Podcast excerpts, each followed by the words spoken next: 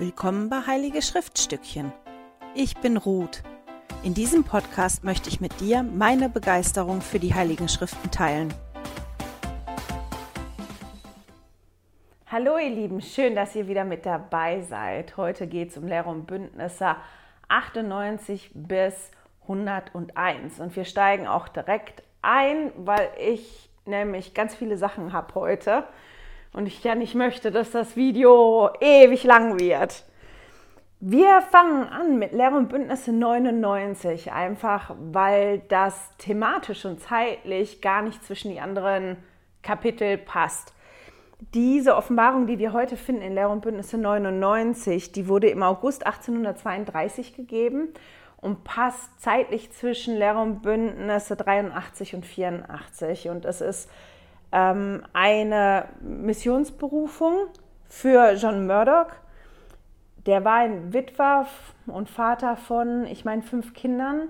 Seine Frau ist gestorben kurz nach der Geburt von, den Zwilli von Zwillingen. Und das war das Zwillingspaar, was Joseph und Emma Smith adoptiert haben, dann nachdem die Frau gestorben ist. Und ist eine ganz spannende Figur, ist wirklich ein gläubiger Mann, der nach einer Kirche gesucht hat, bis er dann bei der Kirche gelandet ist, bis er das Buch Mormon gelesen hat, der Missionsreisen gemacht hat und viel erreicht hat dabei.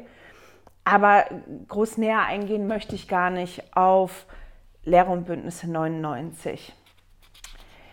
Ich habe mir gedacht, ich mache das heute so, dass ich wirklich was zum Hintergrund erzähle von allen Kapiteln im Großen und Ganzen und dann über einzelne Schriftstellen spreche, die mir so entgegengesprungen sind und Gedanken, die ich dazu hatte, weil die Kapitel thematisch so voll sind. Also das fiel mir diesmal wirklich schwer, mich zu entscheiden, weil da ganz, ganz viele tolle Dinge sind, wo ich hätte verweilen können wo ich auch verweilt bin in der Vorbereitung, wo ich aufpassen musste, dass ich nicht drin verloren gehe. Und deswegen habe ich gedacht, ähm, ich pick da wirklich so drei, vier Schriftstellen raus, über die ich dann ein bisschen länger spreche.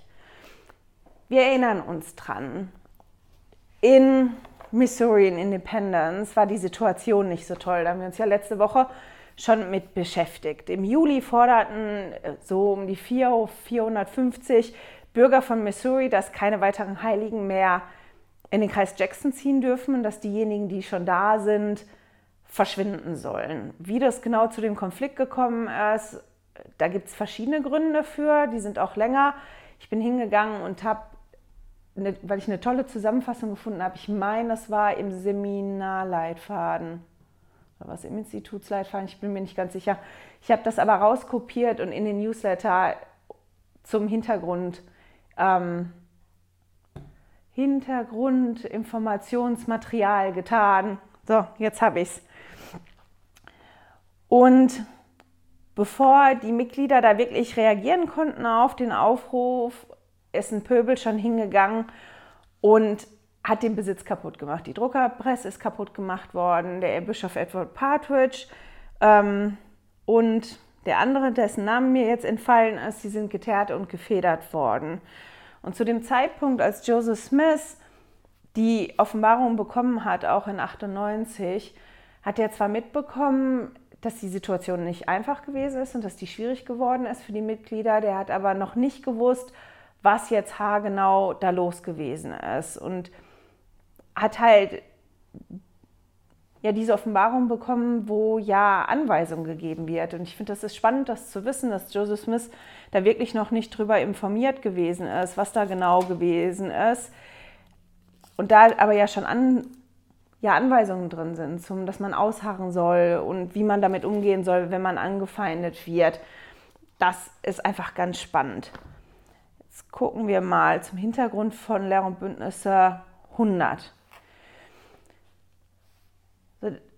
Kurz nachdem Joseph Smith die Offenbarung in 98 bekommen hat, kam Oliver Cowdery an, der wirklich Kunde hatte von dem, was da passiert ist. Und der Prophet war wirklich ja, total entgeistert. Joseph Smith war entgeistert, der war verzweifelt, der konnte das nicht verstehen. Und es ist spannend, es gibt einen Brief, die Offenbarungen, die geschickt worden sind zu den Heiligen nach Missouri, die sind ja nicht einfach so geschickt worden, sondern da war immer ein Brief mit dabei.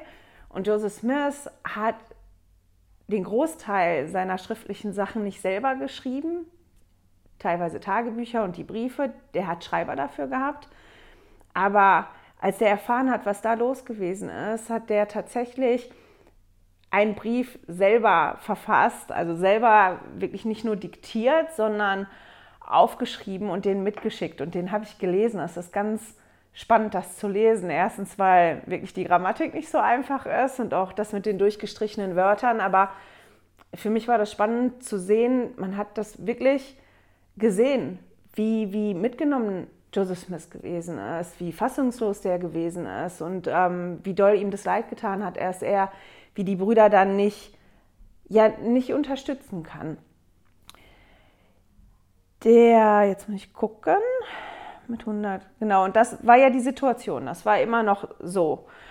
Und unterdessen war in Kirtland halt auch nicht alles Friede, Freude, Eierkuchen. Ein früheres Mitglied der Kirche, der hieß Dr. Philastus Herbert, der wurde im Juni wegen unmoralischen Verhaltens exkommuniziert und der hat eine ganz aggressive Kampagne gegen Joseph Smith und gegen die Kirche angefangen. Er wollte wirklich Joseph Smith und die Kirche diskreditieren und der versuchte ja wirklich die, die Verfolgung von den Heiligen vor Ort in Kirtland anzuzetteln. Und der muss wohl auch gesagt haben, dass er seine Hände im Blut von Joseph Smith baden möchte. Der bedrohte wirklich das Leben von Joseph Smith.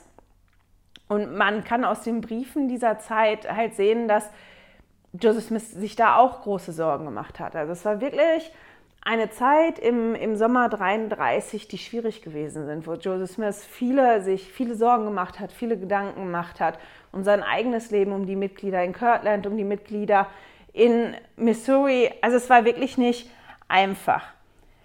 Da war aber ein Mann, der sich 1833 im April der Kirche angeschlossen hat und nach Kirtland, Ohio gekommen ist. Der hieß Freeman. Und der bat dann Joseph Smith mitzukommen. Und Joseph Smith und Sidney Rigdon gingen dann wirklich mit ihm mit Richtung Kanada und machten zu der Zeit eine Missionsreise. Und das muss wirklich nicht einfach gewesen sein. Die Missionsreise war zwar erst im Oktober, aber die ganzen Turbulenzen waren ja, da war ja noch nichts wirklich ja, dass sich irgendwas wirklich geregelt oder total beruhigt hat. Und zu der Zeit hat er halt seine Familie dann auch zurückgelassen und ist auf Mission gegangen. Und diese Mission war sehr erfolgreich. Im Seminarleitfaden habe ich gelesen, dass diese Missionsarbeit von den beiden sich langfristig auf die Kirche ausgewirkt hat, dass die in einer großen Gruppe gepredigt haben. Und einer von denen, die die Kirche kennengelernt haben, als die beiden auf der Missionsreise waren, der wurde nachher auch Prophet. Ich hoffe, ich erzähle jetzt nichts Falsches. Ich muss mir mal an, angewöhnen, in meinen Zitaten dann für mich Markierungen reinzumachen. Bin ich immer zu faul für und dann merke ich das mittendrin. Genau, das war jetzt so der Hintergrund zu 98, 99 und 100. Jetzt kommen wir zu dem Hintergrund von der Bündnis 101. Also wegen den Gewalttaten vom Pöbel, von dem Pöbel entschieden sich die Kirchenführer oder erklärten sich die Kirchenführer der Kirche bereit, die Gegend zu verlassen. Die haben vereinbart, dass ein Teil der Mitglieder geht, ich meine im Januar 1834 und ein anderer Teil im April geht.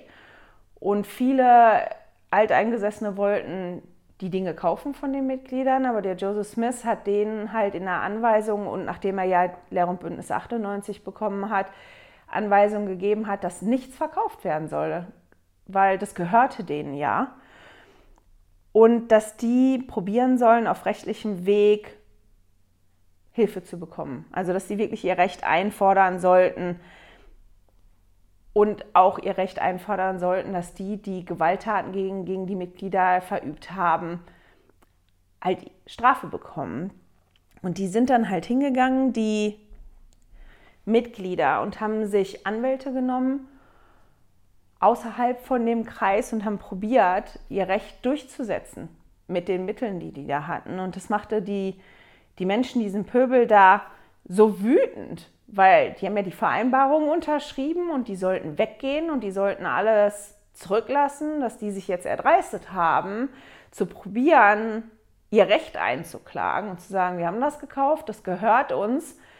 Und ich finde in der Situation total spannend, dass ja der Herr ganz am Anfang schon das gegeben oder das gesagt hat, mir, dem Herrn, gehört alles, aber wenn ihr dahin geht, möchte ich, dass ihr alles rechtens kauft. Dass ihr nichts mit Gewalt wegnehmt, dass ihr wirklich guckt, dass das alles wirklich rechtens ist. Und es gehörte den Mitgliedern ja rechtlich, das haben die rechtlich gekauft. Der Mob war halt wirklich, die, die haben sich wieder versammelt und die haben die Mitglieder erneut angegriffen. Und in der Nacht vom 31. Oktober überfiel dann ein Pöbel von etwa 50 Berittenen die Widmer-Siedlung westlich von Independence. Und die deckten Hausdächer ab, die peitschten Männer aus, sie brachten einige dadurch beinahe um. Und in den Nächten darauf wiederholte sich das. Und die griffen andere Orte an, wo die Mitglieder leben. Die Männer wurden geschlagen, Frauen und Kinder drangsaliert und die wurden wirklich vertrieben. Die drangsalierten die Mitglieder so lange, bis sie alle aus der Gegend vertrieben haben. Und eine Augenzeugin berichtet, ich sah, wie 190 Frauen und Kinder im November, als der Boden schon mit einer dünnen Eisschicht überzogen war, über 50 Kilometer über die Prärie getrieben wurden nur von drei alten Männern begleitet. Ihren Spuren konnte ich leicht folgen. Es zog sich nämlich eine Blutspur über die Stoppeln der verbrannten Prärie, die von ihren zerschnittenen Füßen herrührte. Die meisten Mitglieder, die flohen Richtung Norden und mussten deshalb dann den Missouri überqueren. Und beide Flussufer waren von den Flüchtlingen gesäumt. Einige hatten das Glück, dass die Gegenstände mitnehmen konnten aus ihrem Haushalt, ganz, ganz viele aber nicht. Und Pali Pipet hat dazu geschrieben, in jeder Richtung waren hunderte Menschen zu sehen, einige in Zelten, andere saßen im Freien um ein Feuer herum, während der Regen in Strömen auf sie herabfiel. Männer suchten nach ihrer Frau, Frauen nach ihrem Mann, Eltern riefen nach ihren Kindern, Kinder nach ihren Eltern. Die Szene war unbeschreiblich und hätte das Herz eines jeden Volkes auf Erden erweicht – nur nicht das unserer blinden Unterdrücker und der blinden ungewissen Bevölkerung dieser Gegend. Also es war kalt, es war ja Anfang November, es hat in Strömen geregnet, die saßen am Ufer vom Missouri fest, die konnten teilweise nicht übersetzen, dafür hätte man die Fähre benutzen müssen, die kostete Geld und die saßen da wirklich an, an beiden Ufern fest. So, und das ist jetzt mal im Moment, damit ihr mal einen Überblick bekommt, jetzt doch zu dem, was los gewesen ist.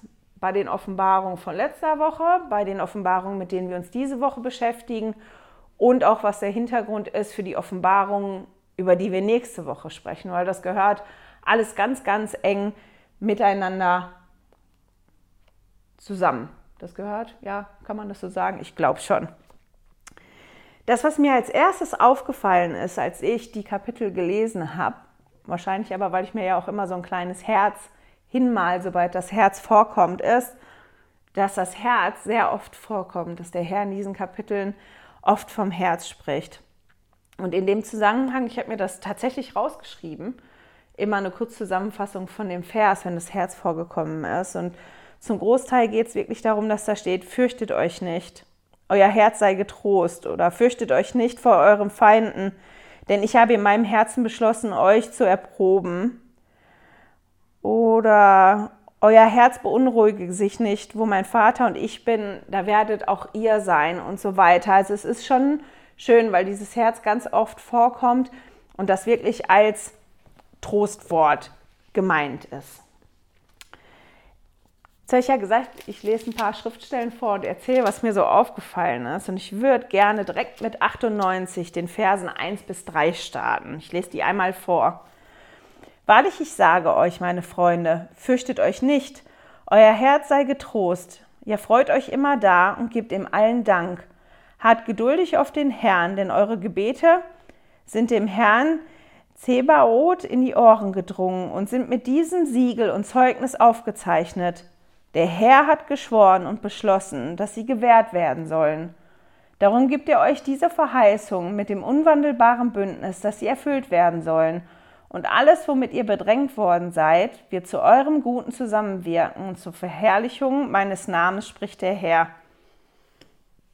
Oh, Entschuldigung, meine Nase juckt. Weiß nicht, ob ich gleich niesen muss. Also die Situation bei 98 war ja, die haben das erlebt, dass die Druckerpresse kaputt gemacht worden ist.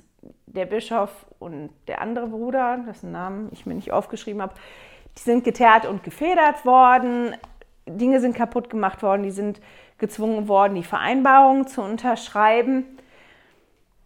Und die mussten wirklich Wochen warten, bis die die Antwort bekommen haben von der Kirchenführung in Kirtland. Und die kam dann unter anderem in Form von Lehre und Bündnisse 98. Und da lesen wir die ersten drei Verse. Und ich habe mich halt gefragt, wäre mir das ein Trost gewesen? Ich kriege mit, dass die Feindseligkeiten von meinen Nachbarn hochkochen, dass ich unerwünscht bin, dass ich verschwinden soll, das wird so formuliert. Und dann kommt, Wahrlich, wahrlich, ich sage euch, meine Freunde, fürchtet euch nicht, euer Herz sei getrost, ja freut euch immer da und gebt ihm allen Dank.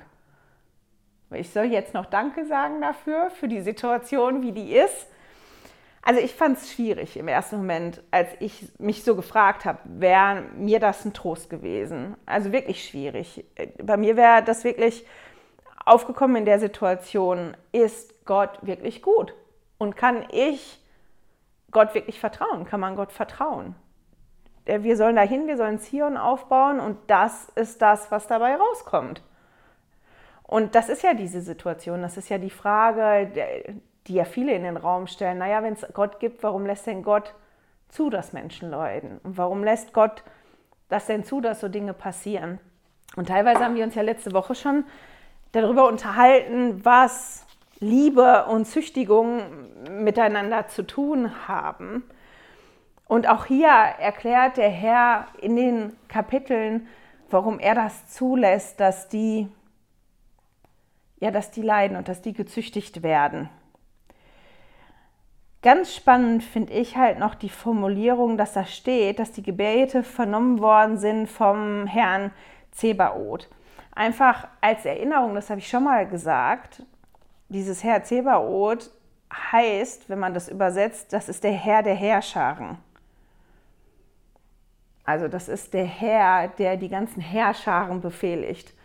Derjenige hat das vernommen, der hat die Gebete gehört, die Orden haben das vernommen und die sind durch Siegel und Zeugnis aufgezeichnet worden. Und das finde ich ganz spannend auch, dieses, das ist wirklich aufgezeichnet worden.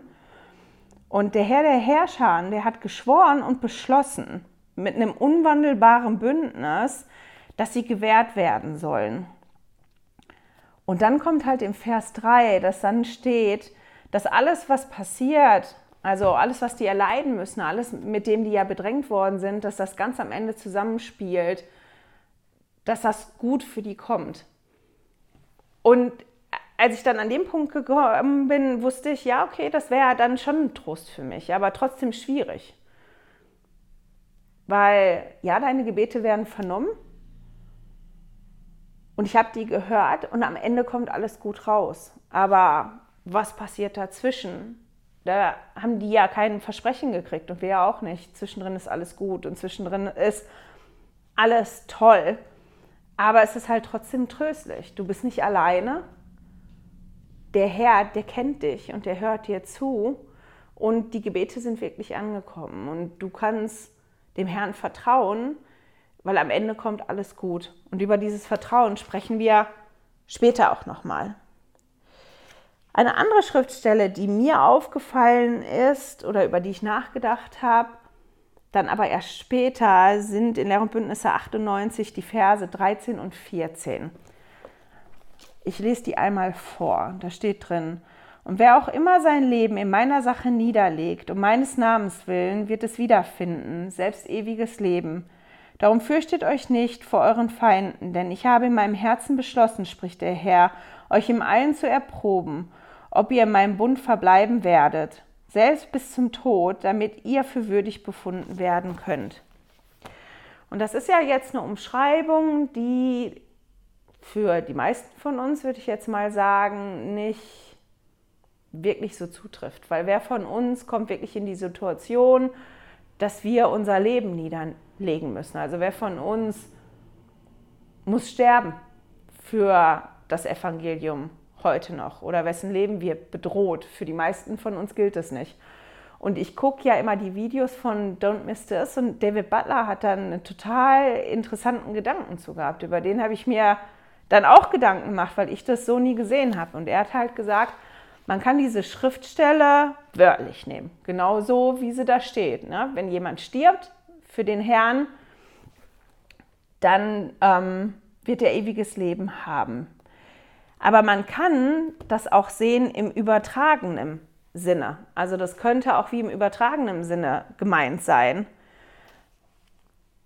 Ich habe da mit Ansgar darüber diskutiert und er hat dann gesagt, aber wie meinst du das? Und dann habe ich gesagt, naja, manchmal muss ich vielleicht das Leben, wie ich mir das vorgestellt habe oder wie ich mir das wünsche oder wie ich das geplant habe, niederlegen. Damit ich mich, wie formuliert ihr das hier, ob ihr in meinem Bund verbleiben werdet um in dem Bund verbleiben zu können. Wir haben ja alle Wünsche oder wir überlegen uns ja alle teilweise, wie wir uns unser Leben wünschen. Und in unserem Leben passieren Sachen, die wir uns nicht wünschen, das kennen wir. Aber manchmal muss man dann Entscheidungen treffen, die das Leben wirklich verändern, damit man in diesem Bund treu bleiben kann. Ein Beispiel ist vielleicht nicht das beste aller Beispiele, aber als wir, als, da, als es darum ging, ob wir in die Schweiz ziehen sollen. Wir haben uns wirklich beschäftigt damit, mit dem Verstand und so, und wir haben uns dagegen entschieden, in die Schweiz zu gehen damals. Und wir haben beide gebetet und wussten, dass die Entscheidung, die wir getroffen haben, falsch ist. Und wir haben den Schritt gewagt. Wir sind in die Schweiz gegangen, wir sind ausgewandert. Und ich habe ein Leben hier gelebt, das anders gewesen ist als das Leben, was ich mir vorgestellt habe. Auf ganz, ganz viele Arten und Weisen wäre mein Leben für mich viel einfacher gewesen, wenn ich in Deutschland geblieben wäre. Meine Familie wäre direkt in der Nähe gewesen. Ich hätte viel mehr Unterstützung gehabt, als meine Kinder klein gewesen sind, auch heute noch. Ich hätte arbeiten gehen können, viel leichter. Das hätte viel leichter funktioniert nebenbei mit dem Arbeiten. Freunde wären in der Nähe gewesen und das wäre einfach nicht so schwer gewesen. Und dieses Leben haben wir zurückgelassen, weil wir wussten, dass der Vater im Himmel von uns was anderes möchte. Und mit diesem Leben, und das betrifft mich jetzt zum Beispiel mehr als den Ansgar, mit dem Leben halt, also mit dieser Entscheidung dann, okay, ich weiß, der Vater im Himmel möchte das von mir, also mache ich das jetzt, habe ich Dinge wirklich zurückgelassen, die ich gerne gemacht hätte. Die Arbeitsstelle, wo ich hätte wieder arbeiten gehen können, den Beruf, den ich gerade erst gelernt habe, in dem Moment diese, diese Entscheidungen zu treffen und die Dinge, die ich mir so ausgemalt habe, in dem Moment so schön für mein Leben, keine großen Sachen, die einfach so zurückzulassen. Und ich glaube, dass das bei uns öfter so ist, dass so bestimmte Dinge kommen bei uns im Leben, wo, wo ich mich dann wirklich entscheiden muss dafür. Gehe ich jetzt den einen Weg und dann wird es wirklich schwierig, in dem Bund zu verbleiben oder lege ich das nieder und entscheide mich für das andere und mache dieses andere. Und den Gedanken fand ich total spannend zu den Schriftstellen. Wenn wir dann weiterlesen in Lehre und Bündnisse 98, dann kommt ganz viel zum Thema Vergebung und wie wir damit umgehen sollen. Ich meine, das ist dann schon spannend, das auch zu lesen, dass man ausharren soll, das erste Mal und das zweite Mal und wenn es dann beim dritten Mal, wie das ablaufen soll. Und wenn man dann nachher liest, ab 39, glaube bis 48, da geht es halt dann wirklich darum, was ist denn dann, wenn derjenige, der mir Unrecht, Unrecht getan hat, umkehrt? Wie soll ich denn dann mit denen umgehen? Und ich habe ein total tolles Zitat gefunden oder ein Teil aus einer Ansprache. Und die Ansprache heißt, das heilende Salböl der Vergebung und ist von Karen R. Duncan. Und er hat gesagt zum Thema Vergebung, ich bin überzeugt, dass die meisten von uns vergeben wollen, aber es fällt uns sehr schwer. Wenn wir Ungerechtigkeit erfahren, kommen wir leicht zu dem Schluss, dieser Mensch hat einen Fehler begangen. Er verdient eine Strafe, Wo bleibt die Gerechtigkeit? Irrigerweise meinen wir, falls wir vergeben, werde der Gerechtigkeit irgendwie nicht Genüge getan und es folgt keine Strafe. Das stimmt einfach nicht. Gott wird eine gerechte Strafe zumessen, denn die Barmherzigkeit kann die Gerechtigkeit nicht berauben. Gott versichert ihn und mir liebevoll, überlasst mir allein den Richterspruch, denn er ist mein und ich werde vergelten. Friede sei mit euch. Und ich fand das einfach ganz toll und auch ziemlich passend zu, ja, zu der Situation, die da gewesen ist, aber auch zu der Situation für uns heute, weil ich konnte mich da so ein bisschen drin wiederfinden, wenn man wirklich mal richtig ungerecht behandelt worden ist und einem jemand wirklich, wirklich wehgetan hat, dass man wirklich, also dass ich wirklich auch so in die Richtung gegangen bin, wenn ich dem jetzt vergebe und wenn ich das jetzt loslasse, ja, ja und dann? Dann ist alles wieder gut oder wie läuft das dann? Ähm, und das hat mir wirklich nicht geschmeckt und deswegen fand ich das so spannend, das Zitat zu finden. Mal gucken zu den anderen Schriftstellen, die ich mir noch markiert habe, damit ich dann zu dem größten Block komme. Die Zeit rennt nämlich heute wieder. Einfach eine Schriftstelle, die ich mir markiert habe, die mir entgegengesprungen ist, einfach nur, weil ich die mag. Es Lehrer und Bündnis 100, Vers 12. Ich mag die Verheißung da drin. Darum setzt eure Reise fort und euer Herz möge sich freuen, denn siehe, ich bin bei euch ja bis ans Ende. Und ich habe festgestellt, dass das eine Verheißung ist, die für mich im Moment sehr tröstlich ist. Und deswegen finde ich das ganz toll.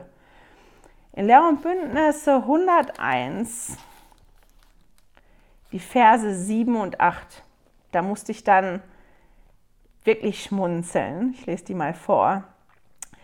Sie waren langsam auf die Stimme des Herrn ihres Gottes zu hören. Darum ist der Herr ihr Gott langsam auf ihr Beten zu hören und ihnen am Tag ihrer Beunruhigung darauf Antwort zu geben. Am Tag ihres Friedens haben sie meinen Rat gering geschätzt, aber am Tag ihrer Beunruhigung, da fühlen sie sich notgedrungen nach mir. Und ich habe mir in den Schriften am Rand geschrieben, als ich das gelesen habe, ist bei mir auch oft so.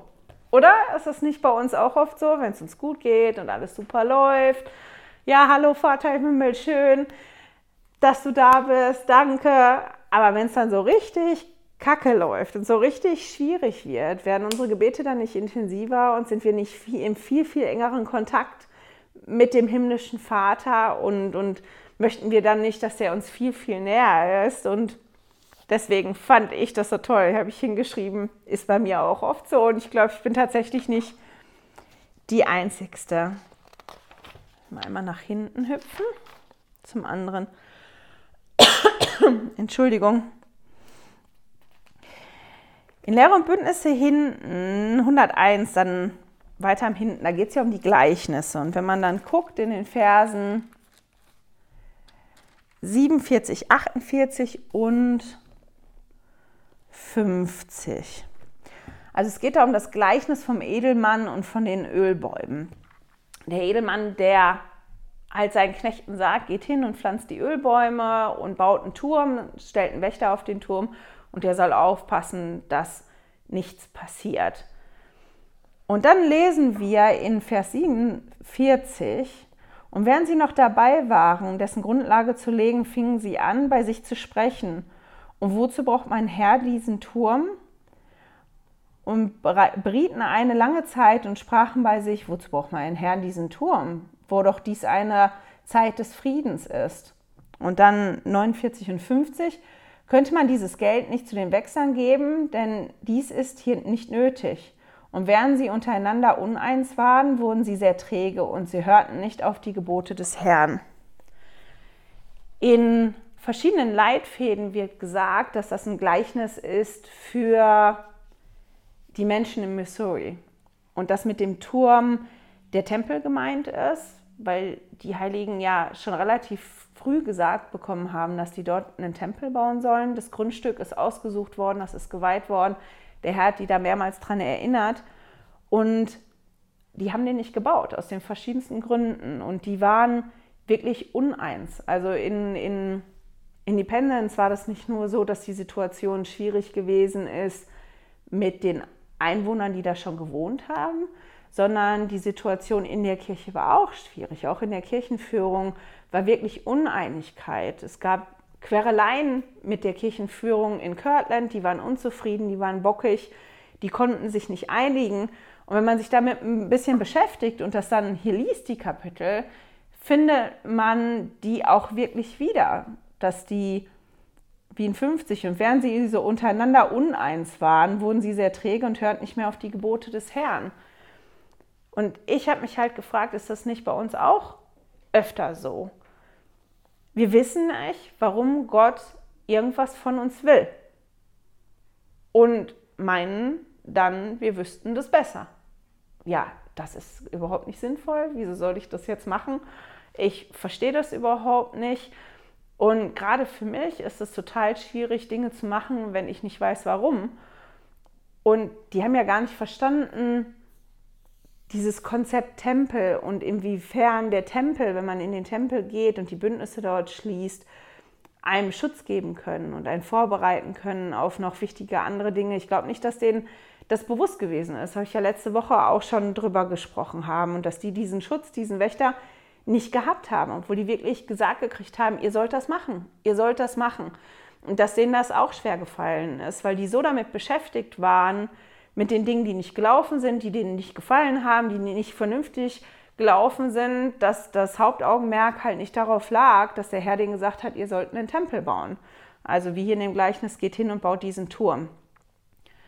Natürlich, das Schöne an Gleichnissen ist ja, man kann die verschiedene Sachen rannehmen, aber ich fand den Gedankengang da einfach ganz toll zu, weil als ich das gelesen habe, das Kapitel, bin ich im ersten Moment gar nicht darauf gekommen, dass damit die Mitglieder und der Tempel gemeint ist. Und deswegen habe ich gedacht, das ist spannend, das mit euch mal zu teilen. Der Vers, über den ich heute aber am meisten sprechen möchte, und das ist tatsächlich ein Vers, das ist Lehre und Bündnisse 101, der Vers 16. Einmal aufschlagen. Darum sei euer Herz in Bezug auf Zion getrost, denn alles Fleisch ist in meiner Hand. Seid ruhig und wisst, dass ich Gott bin. So ähnliche Schriftstellen gibt es noch an anderen Stellen in den Heiligen Schriften, unter anderem in der Bibel, im Psalm. In Psalm 46, in den Versen 10 und 11. Und ich möchte das einmal vorlesen aus der Einheitsübersetzung. Er setzte den Kriegen ein Ende bis an die Grenzen der Erde. Er zerbricht die Bögen, die Bogen, zerschlägt die Lanzen, im Feuer verbrennt er die Schilde. Lasst ab und erkennt, dass ich Gott bin. Erhaben über die Völker, erhaben auf Erden. Jetzt bin ich hingegangen, weil immer wenn es um die Bibel geht, ich gucke schon mit Schrecken, wenn es nächstes Jahr dann anfängt mit der Bibel. Ich sitze dann immer mit verschiedensten Bibelübersetzungen und ich habe mir die Schriftstelle tatsächlich in verschiedenen Bibelübersetzungen angeguckt und ich finde das total spannend. In der Lutherbibel von 1900, äh, von doch 2017 steht, Seid stille und erkennt, dass ich Gott bin. Und dann am Ende der Herr Zebaoth ist mit uns. In der Basisbibel steht, Hört auf zu kämpfen und erkennt, ich bin Gott. Der Herr der himmlischen Herrscharen ist mit uns. Also ich lese immer nur die passenden Passagen. Es steht auch immer noch ein bisschen mehr wie in der Einheitsübersetzung. In der guten Nachricht Bibel steht, macht Frieden, ruft er, erkennt, dass ich Gott bin. Der Herr der Welt ist bei uns. In der neuen Genfer Übersetzung steht, lasst euren Aufruhr und erkennt, dass ich alleine Gott bin hoch erhaben über alle Völker, geehrt in der Welt. Der allmächtige Herr ist mit uns. Und ich finde das spannend, das ist ja immer der gleiche Vers, aber ein bisschen anders übersetzt. Dieses sei ruhig, sei still, mach Frieden, hör auf zu kämpfen, lass den Aufruhr sein. Und das ist doch gar nicht so einfach. Oder? Das ist ein Satz, den ich heute ziemlich oft sage, stelle ich gerade fest. Wenn ich nicht, wie sage ich das jetzt richtig? Jetzt muss ich mal überlegen. Ich finde, unser Leben heute ist so geschäftig. Nicht nur heute, das war schon so, aber wir sind doch so beschäftigt und da passieren doch so viele Dinge. Und wir sind in einer Tour zugange. Und ich finde das extrem, ich weiß nicht, warum mich das so abholt, dieses seid ruhig und wisst, dass ich Gott bin. Hör auf zu kämpfen. Sei still. Lass den Aufruhr. Was sind denn die Dinge? Der Aufruhr, der Kampf, dieses nicht ruhig sein, das nicht still sein. Das sind lauter Dinge, die mich in Atem halten. Das sind Dinge, die meine Aufmerksamkeit beanspruchen, die mich beschäftigen, wo ich drauf fixiert bin. Und wenn ich dann wirklich zur Ruhe komme, was passiert dann? Wenn ich wirklich still bin, wenn ich aufhöre zu kämpfen, wenn ich den Aufruhr sein lasse, wenn ich probiere, Frieden zu machen. Das sind ja die verschiedenen Formulierungen für ein und die gleiche Schriftstelle eben in, in Psalm 46. Was passiert dann, wenn diese Ruhe einkehrt? Das ist, ich weiß nicht, haben wir manchmal Angst vor der Ruhe, dass da nichts ist, wenn Ruhe einkehrt?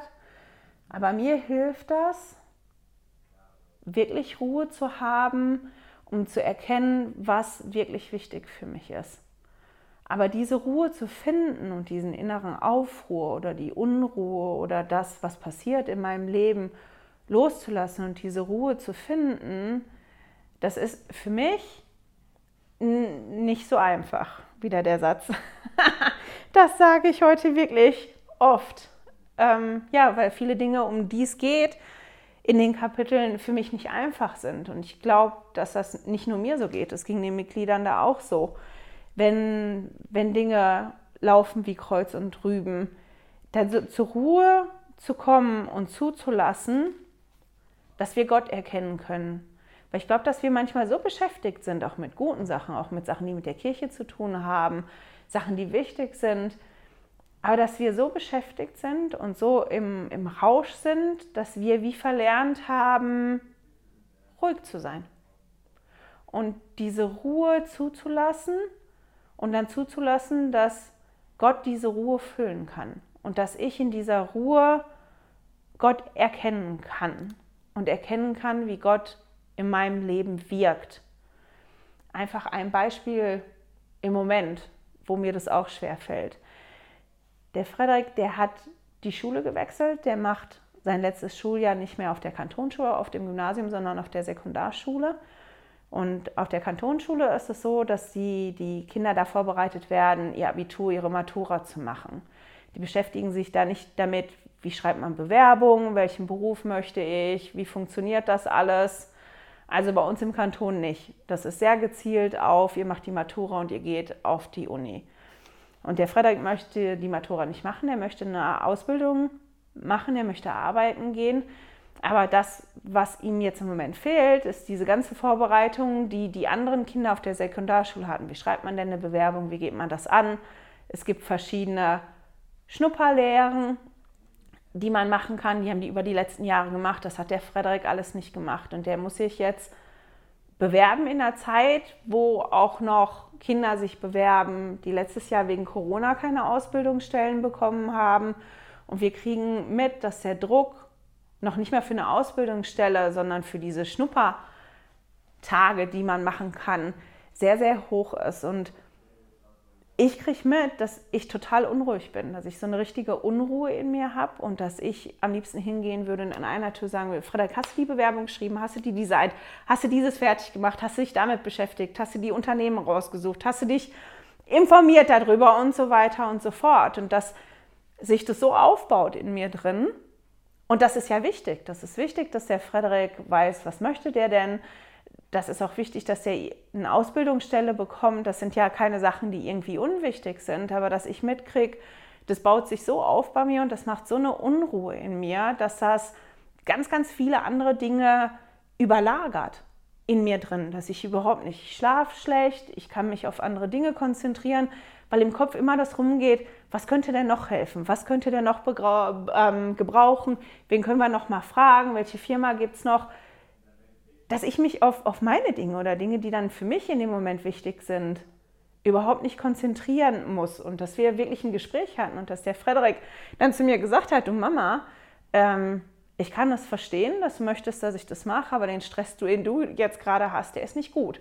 Also der ist nicht gut für mich und der ist definitiv auch nicht gut für dich. Und der hat recht, das wusste ich selber schon, aber nur weil man was weiß, dass es nicht gut ist, dann davon zu lassen, das ist extrem schwierig.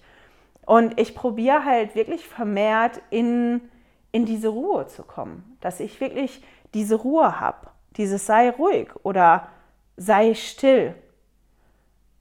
Damit ich in, in der Stille dann eine andere Perspektive bekommen kann, dass der Vater im Himmel mir helfen kann, dass mein Blickwinkel sich verändert oder meine Perspektive sich verändert. Ich habe mich schon öfter genau mit dem Teil von den Schriftstellen beschäftigt, eben weil das so was ist, was ich im Moment so dringend brauche. Diese Erkenntnis, wann ich Ruhe brauche und dann auch wirklich dieses Arbeiten daran, okay, ich schaffe mir jetzt Räume ganz bewusst, ich entscheide mich dafür, ich brauche die Ruhe. Was sind Werkzeuge, was sind Dinge, die mir helfen, zur Ruhe zu kommen? Und wo sind Räume, wo ich Ruhe habe? Ich meine, gegipfelt hat das bei mir im Moment jetzt in den Sommerferien, weil die Kinder ja auch die ganze Zeit da waren, dass ich mir Noise Canceling Kopfhörer gehört habe. Also wirklich Kopfhörer, die Geräusche ausfiltern und dass wenn ich dann so Momente habe, dass ich mir die aufsetze und dass man dann wirklich fast nichts mitbekommt von dem, was außen läuft. Aber ich habe mich gestern, und ich bin da tatsächlich fast verloren gegangen, äh, mal mit dem zweiten Teil beschäftigt. Weil er sagt ja in Lehr Bündnis 101, Vers 16, seid ruhig und wisst, dass ich Gott bin. In den anderen, wenn man sich die Schriftstelle dann anguckt im Psalm, ist zum Beispiel, seid still und erkennt, dass ich Gott bin. Also da steht dann öfter erkennt und nicht wisst. Und das ist ganz spannend, weil wenn wir etwas erkennen, dann ist das ja eher so was Objektives, Beobachtendes. Aber im hebräischen Sinne, so wie das gemeint ist in der Bibel, ist Erkennen oder Erkenntnis eigentlich eher eine Bewegung hin zu dem Objekt meiner Erkenntnis. Wir kennen das ja, ne? Und Adam erkannte Eva. Es geht da nicht um, um, um diesen sexuellen Akt nur, das geht äh, um, um diese, ach, wie sage ich das jetzt, ohne dass das schräg rüberkommt, äh, die Intimität der Begegnung. Intimität ist ja nicht nur was Körperliches, intim ist ja auch wirklich was Geistiges, wo man offen ist, wo man verletzlich wird auch. Und im Hebräischen ist halt wirklich diese Erkenntnis eine Bewegung hin zu dem Objekt der Erkenntnis. Das bedeutet, dass man nicht von außen steht und das so vom, betrachtet, sondern ja, man ist nicht so weit entfernt. Was bedeutet das denn dann zu wissen, dass Gott Gott ist? Was bedeutet das, Gott zu erkennen? Spannende Fragen, oder? Als ich mir da Gedanken drüber gemacht habe, habe ich wirklich gedacht, das wäre doch fantastisch, darüber zu sprechen in der Sonntagsschule. Ich finde das so spannend, wirklich die da so drüber, was bedeutet das für euch, in Ruhe zu kommen und was bedeutet das für euch zu wissen, dass Gott Gott ist oder Gott zu erkennen. Wie erkenne ich denn Gott? Und ich, das sind jetzt meine Gedanken dazu, ich weiß ja nicht, ob ihr mir eure Gedanken dazu teilen wollt. Das könnt ihr entweder in den Kommentaren unter dem Video machen oder ihr könnt mir eine E-Mail schreiben unter ruth.heiligeschriftstückchen.ch. Aber meine Gedanken dazu waren, dass wir Gott wirklich nur in der Begegnung erkennen können. Also ich kann nur wissen, dass Gott Gott ist, Gott wirklich erkennen, wenn ich ihm begegne. Und ich möchte das, also für mich ist es wie in einer zwischenmenschlichen Beziehung. Jemanden wirklich kennenzulernen, ohne ein gewisses Maß an Vertrauen, da reinzulegen ist schwierig. Und genauso ist es bei Gott. Ich kann Gott nicht wirklich kennenlernen oder erkennen und keine wirkliche Beziehung mit Gott haben, wenn ich nicht ein gewisses Maß an Vertrauen mitbringe. Vertrauen, dass das gut ist, den kennenzulernen. Vertrauen darauf, dass der das erstmal gut meint mit mir.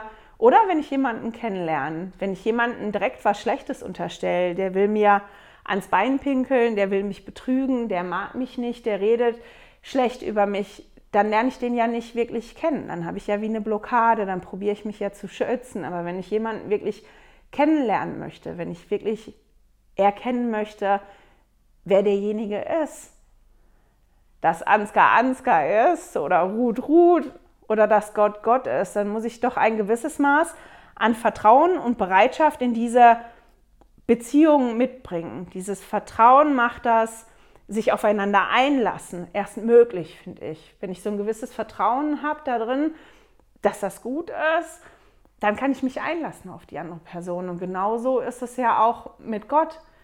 Wenn, wenn ich dieses Vertrauen habe, dann kann ich mich auf die Beziehung mit Gott einlassen und den erkennen. Spannend ist, wenn man sich den Kontext anguckt von der Schriftstelle in Lehr und Bündnisse. Das haben wir ja gemacht. In welcher Situation waren die Heiligen zu dem Zeitpunkt? Und dann auch zu gucken, wie war der Kontext, wenn die Schriftstellen aufpoppen in der Bibel. Und das ist immer so, oder ist bei den Stellen, die ich jetzt gefunden habe, wirklich so, dass das Volk des Herrn im Bedrängnis gewesen ist. Und dass die Gefahr bestanden hat, dass die sich quasi selber helfen wollten mit ihren eigenen Dingen, die zur Verfügung gestanden haben.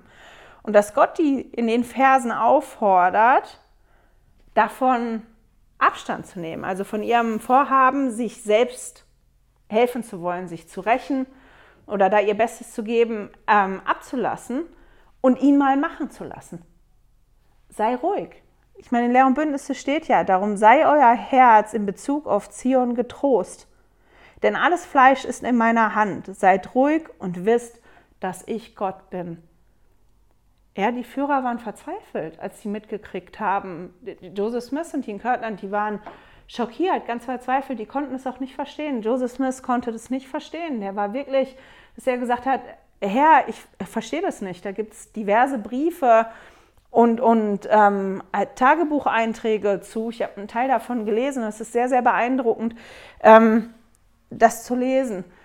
Und der hat Lehr und Bündnis 101 auch als, als Antwort darauf bekommen, warum der Herr das zulässt. Das könnt ihr ja danach lesen, das kann man ja lesen in Lehr und Bündnis 101. Aber das ist doch wirklich so, dass da diese Situation ist, das ist total schwierig. Und Gott fordert die auf, sondern du hörst jetzt mal auf. Ich weiß, dein Herz ist in Aufruhr. Natürlich ist dein Herz in Aufruhr. Das, was gerade passiert, ist schrecklich. Das ist schlimm. Das ist ganz klar, dass sich das nervös macht, dass das ganz schlimm ist.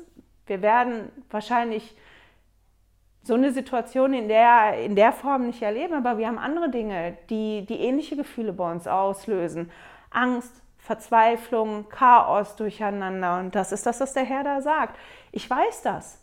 Ich weiß, dass das, das so ist. Aber hol tief Luft, komm zur Ruhe und guck, dass dein Herz sich nicht beunruhigt und erkenne, dass ich da bin. Ich bin der Herr der Herrscher. Ich bin der, wie war die Umschreibung in dem Psalm dann? Der Herr der Welt, hoch erhaben über alle äh, Völker, geehrt in der Welt, der allmächtige Herr, der ist mit uns. Und wenn wir dieses Vertrauen haben und bereit sind, Gott zu begegnen und Gott zu erkennen und zu wissen, dass Gott Gott ist, dann lernen wir dieses Vertrauen. Ich habe passend dazu, und das wusste ich nicht, mich mit einem Lied beschäftigt zu der Situation, die gewesen ist. Und ich finde auch, das passt super zu genau dem Prinzip, was der Herr hier meint in der Schriftstelle. Zumindest für mich. Das ist das, wie ich die Schriftstelle verstehe im Moment. Und ich habe mich beschäftigt mit der Geschichte von einem Lied. Und dazu müssen wir noch mal kurz zurückspringen. Ende Oktober, Anfang November wurden die Heiligen aus dem Kreis Jackson, Jackson in Missouri wirklich vertrieben. Die Häuser wurden zerstört, die Ernten geklaut oder vernichtet, Häuser wurden abgebrannt, Menschen ja ausgepeitscht, geschlagen. Die wurden in der eiskalten, die wurden in eiskalten Nächten vertrieben, die saßen im strömenden Regen im Winter an den Ufern von Missouri. Nur ein Teil der Menschen konnte in Sicherheit auf die andere Seite des Missouri kommen, weil die einfach das Geld nicht hatten. Weil ein Großteil oder zumindest ganz viele überhaupt nichts mitnehmen konnten, als sie vertrieben worden sind. Die haben einfach wirklich nicht das Geld gehabt, um darüber zu kommen. Ich habe ja die Beschreibung vorgelesen von Bruder Phelps. Sie saßen da tagelang in dem Sturm. Nur manche hatten ein Zelt und die mussten beobachten, wie Zion in Flammen aufgegangen ist. Das, was die aufgebaut haben die letzten Jahre, das, was die gedacht haben, das ist das, was der Herr möchte. Das ist wie kaputt gegangen. Und die haben wirklich auch Angst gehabt. Die haben Angst davor gehabt, dass der Mob sich wieder zusammenrottet und kommt und die alle töten würde. Und das war auch nicht eine Frage davon, kommen die, sondern wann kommen die. Und die saßen da wie Vieh, das zusammengetrieben worden ist, um geschlachtet zu werden. Die saßen da vor dem Fluss, das war eiskalt, das hat geregnet, die konnten sich nicht leisten, überzusetzen auf die andere Seite und die saßen da und die wussten, über kurz oder lang rotten die sich zusammen und kommen und die bringen uns alle um. Das ist die Situation, die da gewesen ist. Und das ist was, was ich glaube, sich keiner wirklich von uns vorstellen kann, wie schlimm das gewesen sein muss. Und in der Nacht vom 12. November versammelte sich dann tatsächlich der Mob, um die ganzen Mitglieder da zu töten. Und die Mitglieder, die konnten nicht viel tun. Die saßen da wirklich, wie, wie ich gesagt habe, zusammengetrieben, wie Vieh, das zur Schlachtbank geführt wird. Und gegen 22 Uhr explodierte dann quasi der Himmel. Tausende, aber tausende Sternschnuppen, die fielen vom Himmel. Und zwar die ganze Nacht bis zum Sonnenaufgang. Das war ein Ereignis, das in ganz Nordamerika zu sehen gewesen ist und das alle, die das gesehen hat, unglaublich beeindruckt hat. Das war ein Leonidenschauer, das ist ein Meteoritenschauer, der in größerer Art und Weise alle 33 Jahre auftreten kann. Und der im November 1833 ist aber einer der größten Leonidenschauer, der massivsten, die bekannt sind. Wir waren letztes Jahr in der Nordsee, nicht in der Nordsee, auf einer Nordseeinsel in Urlaub und da konnte man abends, weil das Licht weg gewesen ist, so viele Sterne sehen. Und als ich davon gelesen habe, habe ich mir das vorgestellt, wie wäre das, wenn die jetzt alle runterfallen würden. Weil es sollen zu der Zeit, also in der Nacht zwischen 100 und 200.000 Sternschnuppen pro Stunde beobachtet worden sein. Das muss man sich mal vorstellen. Das müssen teilweise bis zu 30 Sternschnuppen, also so Lichtblitze pro Sekunde gewesen sein. Und ich habe da auch Augenzeugenberichte zugelesen und das ist Wahnsinn, das zu lesen. Also dieses Ereignis muss sehr, sehr beeindruckend gewesen sein. Man muss sich das mal vorstellen. Dieser Meteor mit dem Schweif, diese Sternschnuppen, die runtergekommen sind, das muss ausgesehen haben, als wenn das ganz fest geschneit hätte. Und dieses Himmelsspektakel war sehr beeindruckend, aber auch teilweise sehr beängstigend. Und viele dachten, das Ende der Welt sei gekommen. Und der Mob, der hielt, als das losgegangen ist, tatsächlich inne und vor Scheu und Ehrfurcht. Und die beobachteten das auch, das Schauspiel. Und am Morgen kehrten die einfach um und gingen wieder zurück nach Hause. Und die Mitglieder, ja, die waren gerettet. Und der Mob hat die Mitglieder tatsächlich in Ruhe gelassen. Und W.W. Phelps hat das Lied O Fülle des Heils geschrieben, nachdem er das erlebt hat. Und ich meine, dass er die ersten Zeilen auch schon geschrieben hat, als der da am Ufer in Missouri saß und das gemacht hat. Und ich lese den Text nachher vor zum Ende, auch wenn das Video extrem lang wird. Ich entschuldige mich dafür, aber ich finde Also mich hat das sehr, sehr berührt und ich habe jetzt auch noch eine Gänsehaut, ähm, weil dieses Ereignis zeigt und wie die Mitglieder damit umgegangen sind, wie dieser Vers, der funktioniert. Die Situation von den Mitgliedern hat sich nicht verändert. Also hat sich schon verändert, weil der Mob gegangen ist, aber die saßen da immer noch vertrieben von zu Hause. Denen war immer noch kalt, die haben immer noch Hunger gehabt, die wussten in dem Moment immer noch nicht, wie sie rüberkommen können. Aber der Herr hat ihnen geholfen, einen Perspektivwechsel vorzunehmen, woanders hinzugucken. Und das ist so ähnlich wie auf der Beerdigung von meinem Papa. Da musste ich so dran denken. Mein Papa hat sich gewünscht, dass auf seinem Geburtstag Luftballons steigen gelassen werden und das Grab wurde gesegnet. Wir haben alle zum Grab runtergeguckt und auf den Sarg geguckt im Grab und wir haben danach die Luftballons steigen lassen und haben dann nach oben geguckt. Und das war total toll. Von diesem, da liegt der Körper, der ist nicht mehr da, diesen Perspektivwechsel zu machen nach oben. Ja, aber das, was mein Papa ausgemacht hat, das liegt da nicht unten. Und dem geht es gut und es geht weiter und wir haben uns getröstet gefühlt. Und genauso muss es da auch gewesen sein. Und wenn man dann den Text liest von O Fülle des Heils, das ist Nummer drei im Gesangbuch, ist das sehr, sehr beeindruckend und ich möchte den Text einmal vorlesen.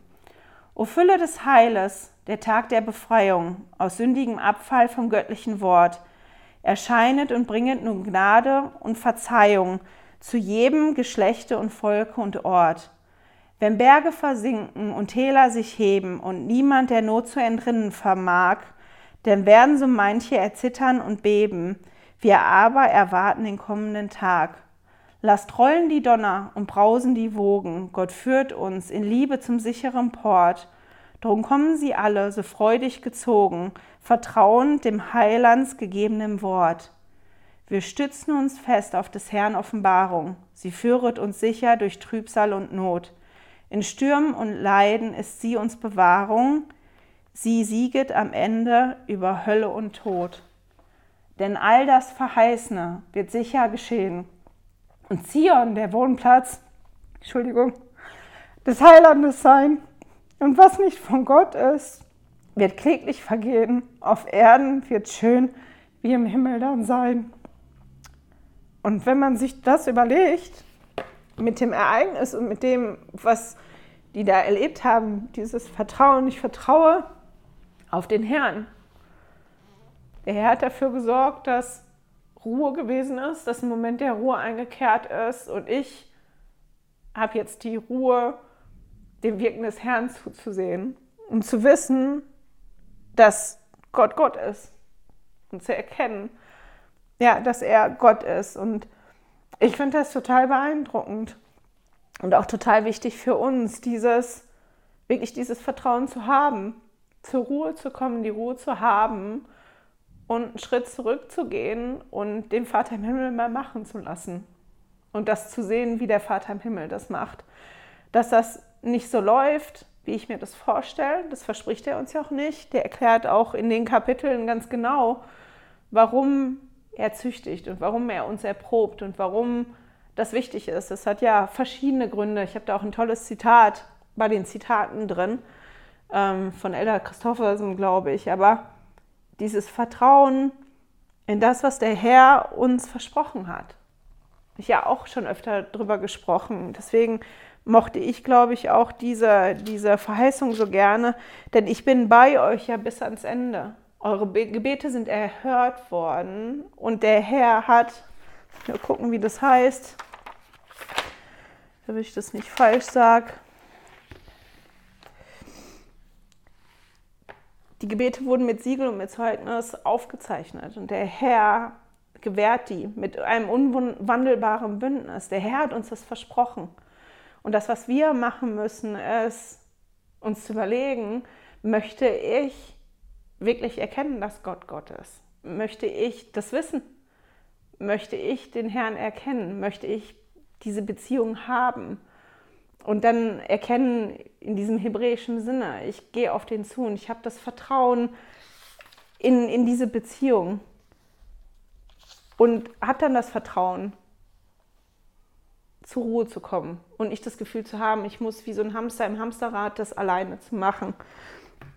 Und dieses Vertrauen dann wirklich zu haben. Und ich möchte euch auch mit dem Refrain in die nächste Woche schicken als Trost und einfach mein Zeugnis geben, dass ich weiß, dass der Vater im Himmel mich lieb hat. Und obwohl viele Dinge nicht so sind, wie ich die gerne hätte, ganz viele Dinge im Moment eigentlich, ich das Wirken vom Vater im Himmel in meinem Leben schon gesehen habe und dass ich froh bin, dass ich auf dem Weg bin, Gott besser kennenzulernen und mehr Vertrauen zu entwickeln. Genau. Und ich lese den Refrain nochmal vor. Denn all das Verheißene wird sicher geschehen und Zion der Wohnplatz des Heilandes sein und was nicht von Gott ist, wird wirklich vergehen. Auf Erden wird schön wie im Himmel dann sein. Und stellt euch mal vor, auch dieses Himmelschauspiel, was die gesehen haben. Genau, mit dem Gedanken schicke ich euch in die Woche. Ich hoffe, wir hören und sehen uns nächste Woche wieder. Hey, danke fürs Zuhören. Dieser Podcast ist die Audiospur von meinem YouTube-Video. Wenn du mich also nicht nur hören, sondern auch sehen möchtest, findest du mich auf YouTube unter Heilige Schriftstückchen. Melde dich auf www.heiligeschriftstückchen.ch für meinen Newsletter an und erhalte Zitate und Links passend zu jeder Episode. Außerdem findest du mich auf Facebook und Instagram, auch unter Heilige Schriftstückchen. Auf Instagram allerdings mit UE statt mit Ü.